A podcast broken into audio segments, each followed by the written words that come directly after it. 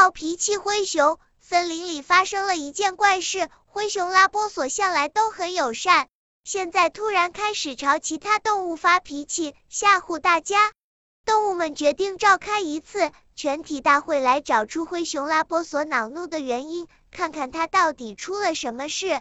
这是一个关于恼怒的故事。森林里最近发生了一件怪事。一群小梅花鹿从灰熊拉波索的洞前走过，却听见灰熊在大声喊叫：“都别靠近我，我很危险！”小梅花鹿们吓得赶紧逃走了。小梅花鹿的爸爸妈妈看到他们惊恐的样子，问道：“你们为什么跑得这么慌张？”我们走过灰熊拉波索的洞口时，他朝我们大喊大叫，还说靠近他很危险。小梅花鹿们说，老梅花鹿听了面面相觑，非常惊讶。老梅花鹿说：“真奇怪，拉波索一直都是我们的好朋友，我们从小就在一起玩，食物不够吃的时候，我们一起分享。他一定是发生了什么重大事情。”森林里的小动物都被灰熊吓唬过，大家决定召开全体动物大会。看看能不能帮助灰熊找到发怒的原因。到了约定的时间，森林里的动物们都陆陆续续的赶来了。等到大家都到齐后，最年长的梅花鹿开始发言了：“我们森林里向来都很平静，大家互相帮助，互相尊重，而不是用大吼大叫来解决问题。所以我们得想办法弄清楚，是什么让灰熊老弟变得脾气这么暴躁。”大家决定派松鼠和猫头鹰去和灰熊谈谈，看看究竟发生了什么。之所以选他俩，是因为松鼠跑得快，猫头鹰会飞，万一谈得不愉快，他们也不会遇到什么危险。第二天，猫头鹰和松鼠去找灰熊。谁在那儿？灰熊拉波索吼叫着，声音大得吓人。你们都别靠近我，我很危险。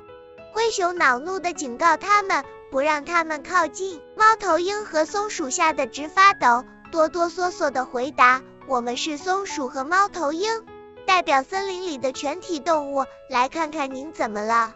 您以前从来不会对我们大吼大叫，更不会伤害我们。那是以前的事，现在一切都不同了。我希望你们都怕我。”灰熊拉波索一边说，一边又吼叫起来。猫头鹰和松鼠看到拉波索这么恼怒，也想不出什么好办法。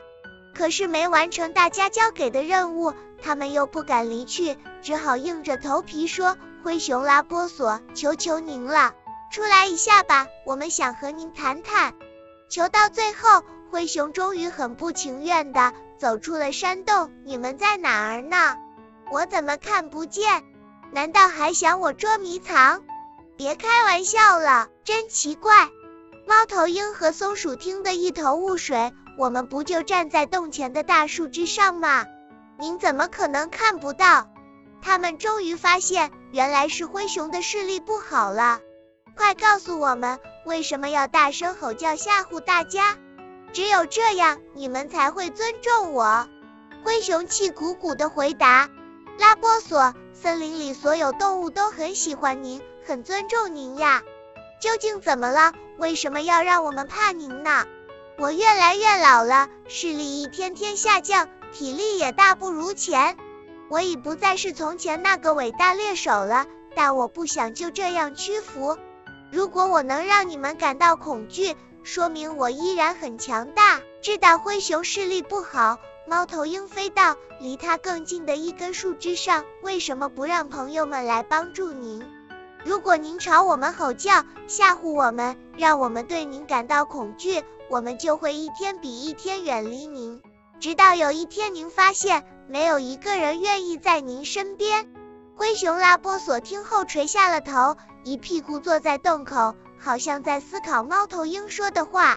也许你说的有道理，我还没想到这一点。但问题是我希望自己一直是森林里最强壮的动物。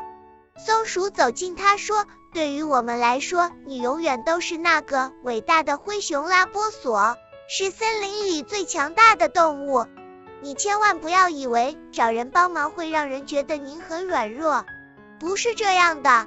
这不过代表您很信任您的朋友而已。灰熊拉波索觉得猫头鹰和松鼠说的还是有点道理的，他决定不再吼叫着去吓唬人。朋友们又回到他身边，帮他把过冬的粮食堆满了整个山洞。他不再恼怒，也不发脾气了。他的山洞成了朋友们经常光顾的地方，有的和他一起回忆过去的旧时光。有的陪他为未来制定新计划。总之，朋友们每天都来陪伴他。那个冬天，灰熊拉波索明白了很多道理。他终于知道，吼得响并不能代表自己强大，更不应该用吼叫吓唬人来换取大家的尊重。他还明白了，遇到困难时应该向朋友们请求帮助，这并不代表自己软弱。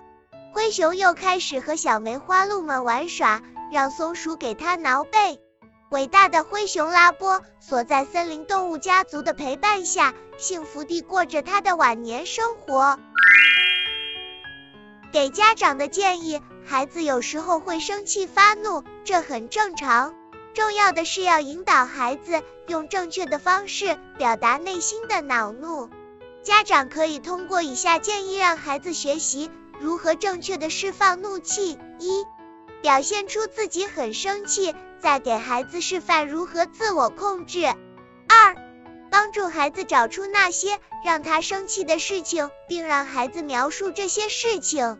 三，让孩子了解自我平复心情的不同方法，深呼吸、做运动、画画、听音乐等，把注意力分散到别的地方去。四，当孩子能够自我平息怒火时，赞扬他。提醒孩子，生气并没有不对，但不应用不恰当的举止来发泄。五，教给孩子如何面对获得和失去，学会宽容自己的小挫折。六，让孩子认识生气发怒时的各种肢体语言和信号。七，教会孩子衡量自己的发怒程度，有助于他在怒气还小的时候就能意识到。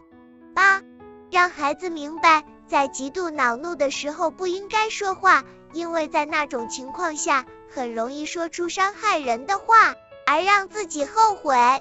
九，教给孩子原谅他人，也原谅自己在冲动时的一些不当举止。